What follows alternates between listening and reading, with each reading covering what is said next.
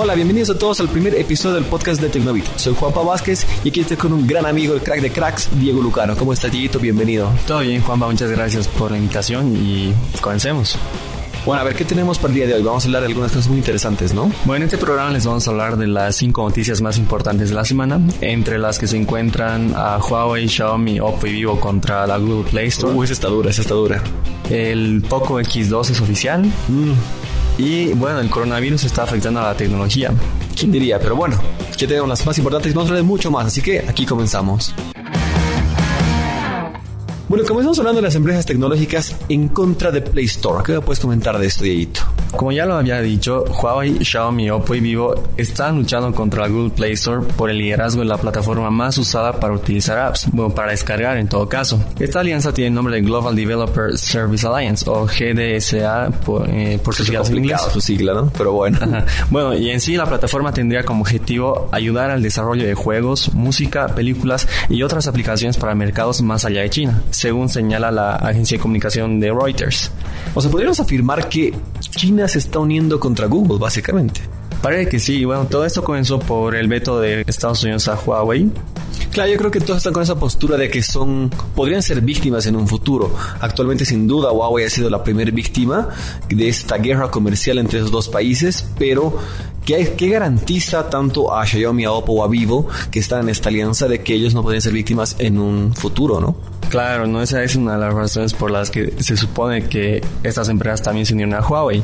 Y bueno, la alianza tal, también llegaría inicialmente a nueve países, entre los que se encuentran Rusia, Malasia, Indonesia e India, mercados muy importantes para las firmas chinas. Claro, pucha, India es, es muy, muy buen mercado.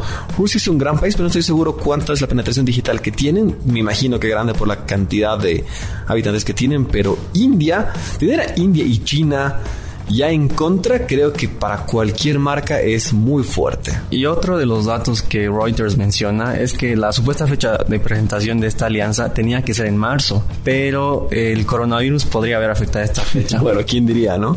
Exacto. O sea, yo creo que este tipo de medidas pueden o quizás obligarían a que Estados Unidos dé el brazo a torcer y retire el veto y ya no actúe de esta manera en un futuro. Quizás, ¿no? Claro, pero bueno, el tiempo dirá si estas empresas realmente le hacen frente a la tienda de apps de Google, que es muy poderosa. Sería interesante, bueno, así termina este monopolio, este dominio que tiene Google, que no estoy en contra, pero que dependa que un país esté de por medio, en este caso un gobierno como el de Trump, sí me parece que está muy mal y que impidan a una empresa privada hacer negocios, pero bueno. Hay que tomar medidas y bueno, hay mucho, mucho por hacer para estas marcas. Huawei ya tiene su, su propia tienda, así que tiene App Gallery, entonces ahí tienen un gran respaldo. No estoy seguro si Xiaomi o Oppo tienen, pero quizás pueden unirse y simplemente todos trabajan en un, en un, con un bien común, por así decirlo. Bueno, como segunda noticia vamos a hablar de la Hammer, esta icónica vagoneta que bueno, a muchos les gusta, a otros la odian, a otros la amamos. Bueno, todo depende de cómo la puedas ver, pero es muy, muy interesante esta, esta Hammer que hace años desapareció.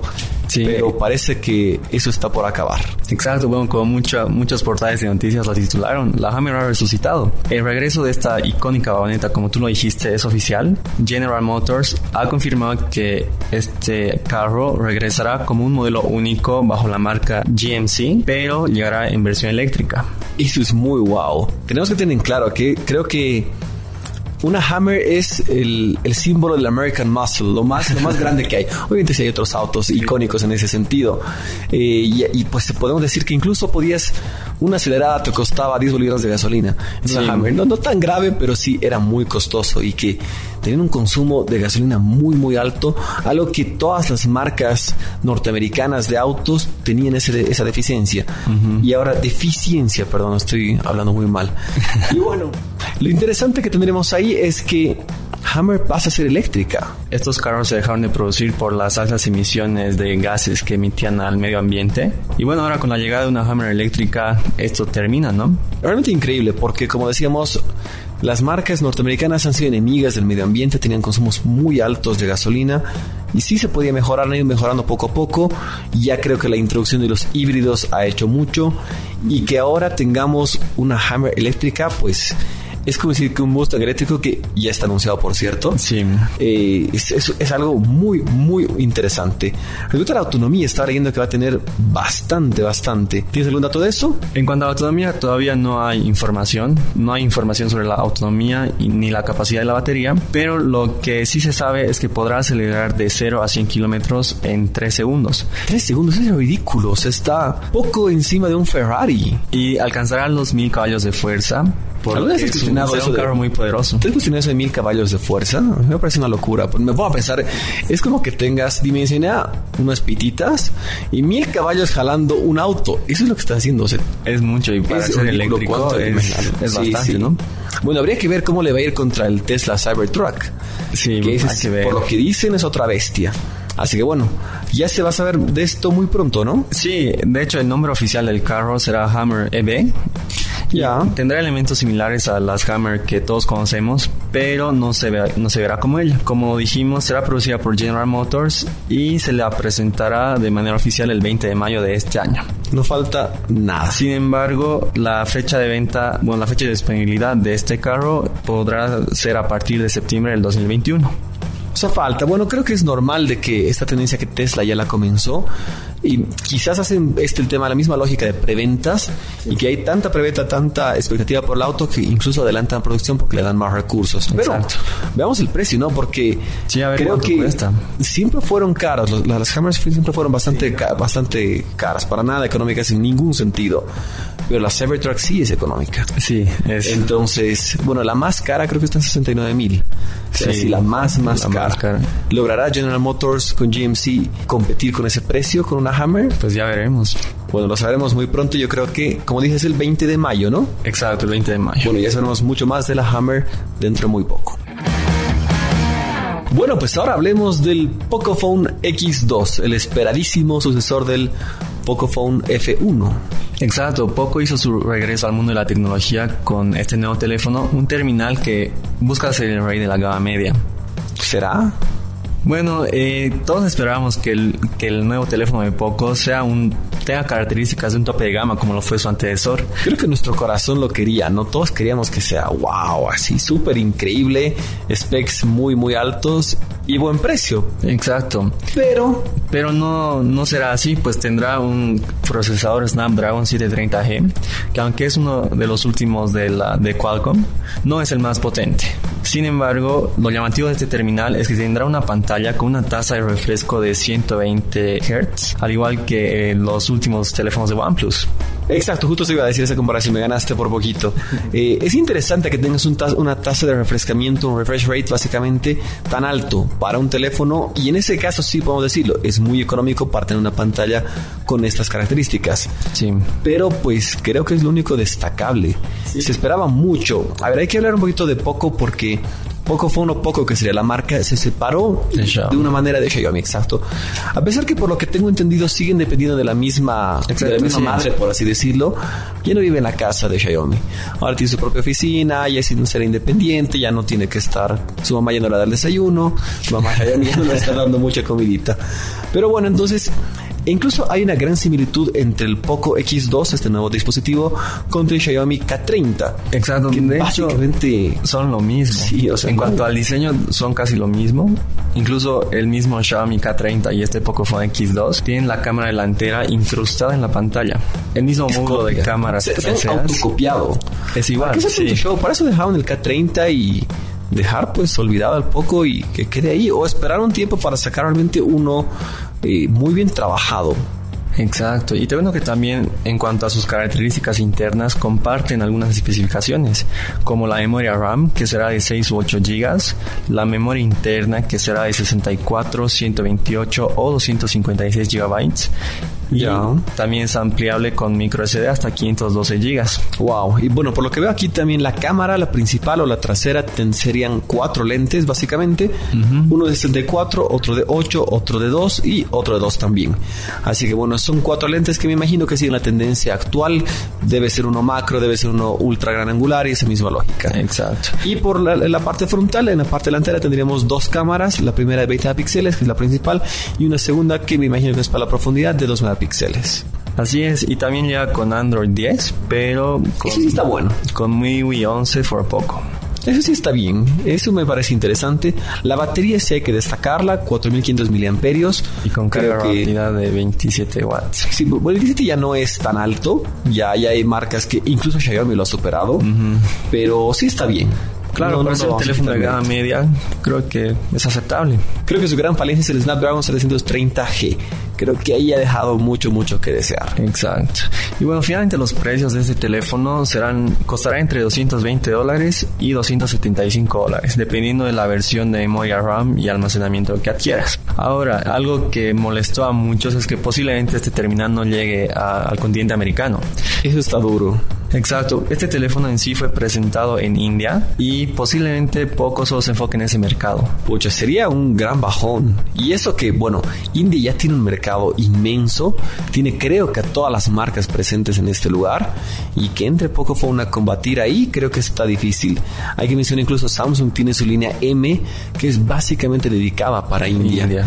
Hay, existen otras regiones, pero es muy, muy pequeño. Su Exacto. principal fuerte es India.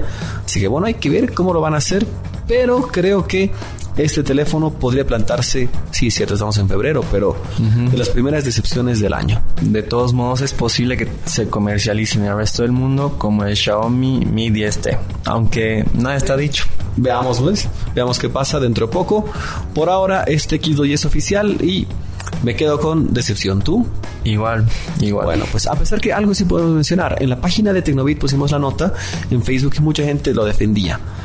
Creo que, no sé si es que no estaban viendo las especificaciones técnicas para decir si esto está bien, esto está mal, o están hablando de memoria. Pero personalmente, incluso discutí con algunos y les decía, pero no está tan bueno. Eh, creo que hay muchas mejores opciones, es cierto, un poquito más caras quizás, pero Sí. se justifican de toda manera. Así es. Bueno, pues vamos al siguiente tema. Bueno, ahora hablemos para todos los fanáticos de Harry Potter. La, debo decir, una de las escobas más icónicas de Harry Potter, la Nimbus 2000, que Harry Potter soñaba tenerla en los primeros episodios, primeras películas, y bueno, Toyota ya la hizo realidad. Así es, Toyota lanzó la e-Broom, una escoba eléctrica que, bueno, hará recordar a todos los fanáticos de Harry Potter. Algunos para su suegra puede ser, ¿no? Un buen regalo para la suegra. Podría ser. Pero, eh, bueno, esta escoba no tiene el uso que, que uno pensaría al No me escuchar la eso. palabra escoba, ¿no? No me digas eso. o sea, no barre. No, No no, vuelas. Prácticamente esta es una escoba eléctrica. Es que una escoba es para, para barrer o para volar. Tiene ese uso, no hay otra. Bueno, tiene un poco más de relación con el vuelo. Pero esta es una escoba eléctrica que tiene una rueda en la, en la parte inferior. Ya. Poniéndote patines, podrás, podrás circular como si tuvieras un scooter. O sea, está cool la idea, está interesante. Creo que no, no tengo idea si va a salir a la venta o no. ¿Va a estar disponible a la venta? Es posible, por el momento es un prototipo que fue lanzado en la Tokyo Motor Show. Ya. Pero el objetivo de Toyota con este aparato es la diversión. De hecho, en- es, es probable que en los Juegos Olímpicos de Tokio también el prototipo de este, de este carro sea una realidad y los atletas puedan manejarla. Puedan manejarla y puedan circular por las villas olímpicas. Corriendo por Snitch dorada con su escobita y, y patines. Así es. Bueno, la verdad es que no, no es lo que esperan todos. No es una escoba voladora, no es una escoba normal que va a estar limpiando. Pero sí llega a ser un prototipo interesante. ¿Quién diría que Toyota vaya a ser un, pro- un, Un prototipo así? Un prototipo así, creo que nunca lo hubiéramos imaginado. Pero bueno, la innovación tienen tanto personal, tienen una empresa tan exitosa, pueden darse el lujo de hacer una cosa así de ridícula y entretenida. Exacto. Bueno, en cuanto a su diseño, esta escoba posee un cepillo con tonos azulados en el que ya, como mencioné, se esconde una rueda. Esta se impulsa por energía eléctrica. Su palo es metálico y con tonos dorados y plateados. En él está un regulador de velocidad. Y finalmente, en el mango se aloja una figura de un gato de cristal, el cual Wow. se trata de una referencia al manga Nikki, aprendiz de bruja. Bueno, bueno, la verdad es que no tengo idea de eso. Ni yo Pero bueno, el diseñador me imagino que es fanático de, Nicky, el aprendiz de bruja. Bueno, con eso cerramos el tema. Espero que... Imagínate si llega eso, sería divertido, ¿no? En las subidas aquí en La Paz. Exacto. Subida de nada, pero bueno, interesante la opción de Toyota. Y por último tenemos que hablar de este tema que está en la boca de todos, que está, bueno, suena mal eso en la boca de todos hablando de un resfrío. suena un poquito cruel, pero sí es cierto, tenemos que hablar del coronavirus. Así es, de hecho, el coronavirus, aunque no lo crean, está afectando al mundo de la tecnología. Primero Apple y ahora el Mobile World Congress. Wow. Bueno, Apple tuvo que cerrar gran parte de su planta con la que es junto con Foxconn Así para es. evitar que hayan contagios internamente, para pues cuidar a su personal también. Exacto. Aunque esta planta de Foxconn está a más de 500 kilómetros del epicentro del brote, existe un temor entre los trabajadores, por lo que fueron restringidos de hacer cualquier viaje o trabajar. Incluso Apple ha cerrado tres tiendas en tres ciudades de- del país asiático. Wow. Además, aunque el iPhone SE2 sea un rumor por el momento, parece que está en peligro, pues la planta donde se los produciría fue cerrada temporalmente. Wow, o sea, bueno, como dije, el iPhone SE2 está en un veremos. Hay muchos rumores que apuntan a que sí va a existir, pero este puede ser pues un catalizador a que se retrase o quizás no vea la luz. Ojalá que no, pero Exacto, incluso te cuento que recién vi que 45 millones de AirPods se ven en peligro por el coronavirus. 45 millones. Así es. Oye, ¿cuánto venden? Creo que ahí está lo, lo- lo grave. Leí una nota hablando de eso, de que hay mucha más demanda de la capacidad que tienen para producir los AirPods. No sé si será cierto o mentira, pero creo que les va muy bien a estos wearables. Y bueno, también como te, te mencioné, el Mobile World Congress está en peligro por esta enfermedad. Eh, la feria que, se, que es en Barcelona cada año eh, está en peligro. Sin embargo, no está en peligro de cancelarse, sino en peligro de que las marcas le fallen a la feria. Claro, es que también exponer a, a todo tu personal, a la gente que va a ir y a la, a la misma sociedad que va a estar en el lugar. Y como dices, esta feria se lleva a cabo en Barcelona, se celebra anualmente los últimos días de febrero, básicamente. Así es. En este caso creo que es el 27, si no me equivoco. Entre el 24 y 27 de 21 febrero. 27. Sí. Bueno, es- van a- siempre hay anuncios grandes, siempre hay anuncios grandes. Históricamente, lo, Samsung presentaba su gama S por años. Ahora ya tiene un evento privado, lo hacen en otro lugar, lejos, para que nadie los moleste, pero sí pasaba. Y ahora el World Congress, pues, tiene, tiene mucho riesgo de desaparecer este año. Ojalá que no. Ojalá que no, pero bueno, una de las marcas que ya declinó su participación es LG. Mediante un comunicado, la firma informó que cancelará su exposición en la feria con el fin de eliminar el riesgo de exponer a sus empleados al coronavirus. Un poco hipocondriacos, ¿no? Bueno, pero hay que tomar precauciones, ¿no? No, sí, es cierto, es mejor cuidar a todos, pero habían fuertes rumores, incluso había un rumor de que ZTE tampoco iba a estar, que lo desmintieron finalmente. Exacto, fue desmentido. Eh, pero bueno, los que sí ya están totalmente confirmados, tengo entendido que es Huawei, Samsung, Nokia, están ya totalmente confirmados que no van a bajarse del tren de la Mobile World Congress desde 2020. Casi que 2019, todavía no estoy acostumbrado a que sea 2020. Sí. Es raro todavía, ¿no? Capaz en junio ya me voy a Ya acostumbrar. Así que este coronavirus está afectando mucho más de lo que creemos. ¿Y quién diría? Obviamente sí tenemos el aspecto de salud que daña a muchas personas, es peligroso, está quizás un poquito descontrolado, pero en lo nuestro que es la tecnología también viene afectando de mucha manera. Por ahí también estuve leyendo que Huawei también se- estaría siendo afectado, ya que la planta donde está, donde está Foxconn, donde hacen los iPhones, es muy cercana a la de Huawei también y a muchas otras más que están en Dongguan. Como decía, está, está lejos del epicentro donde se, de Wuhan, De donde Wuhan. nació este virus, donde se cree que nació en realidad. Sí. Pero de igual manera, eh, todos están cuidando y no hay que exponer más. Así que esperemos que no siga dañando, esperemos que de todo corazón que esta, esta enfermedad, este coronavirus, nos siga expandiendo. Bueno, pues con eso eh, cerramos este tema.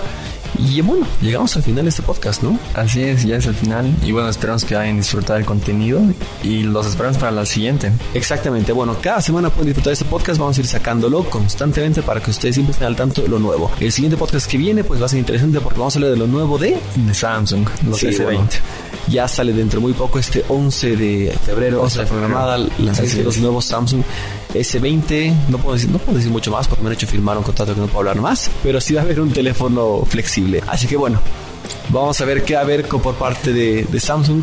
Siguiente episodio vamos a hablar a detalle de eso. Así Bueno, es. muchas gracias a todos. Esperamos que les haya gustado esto. Síganos y bueno, gracias. Que tengan un grandioso día. Chao, Dieguito. Adiós, Juanpa. Chao a todos. Chao.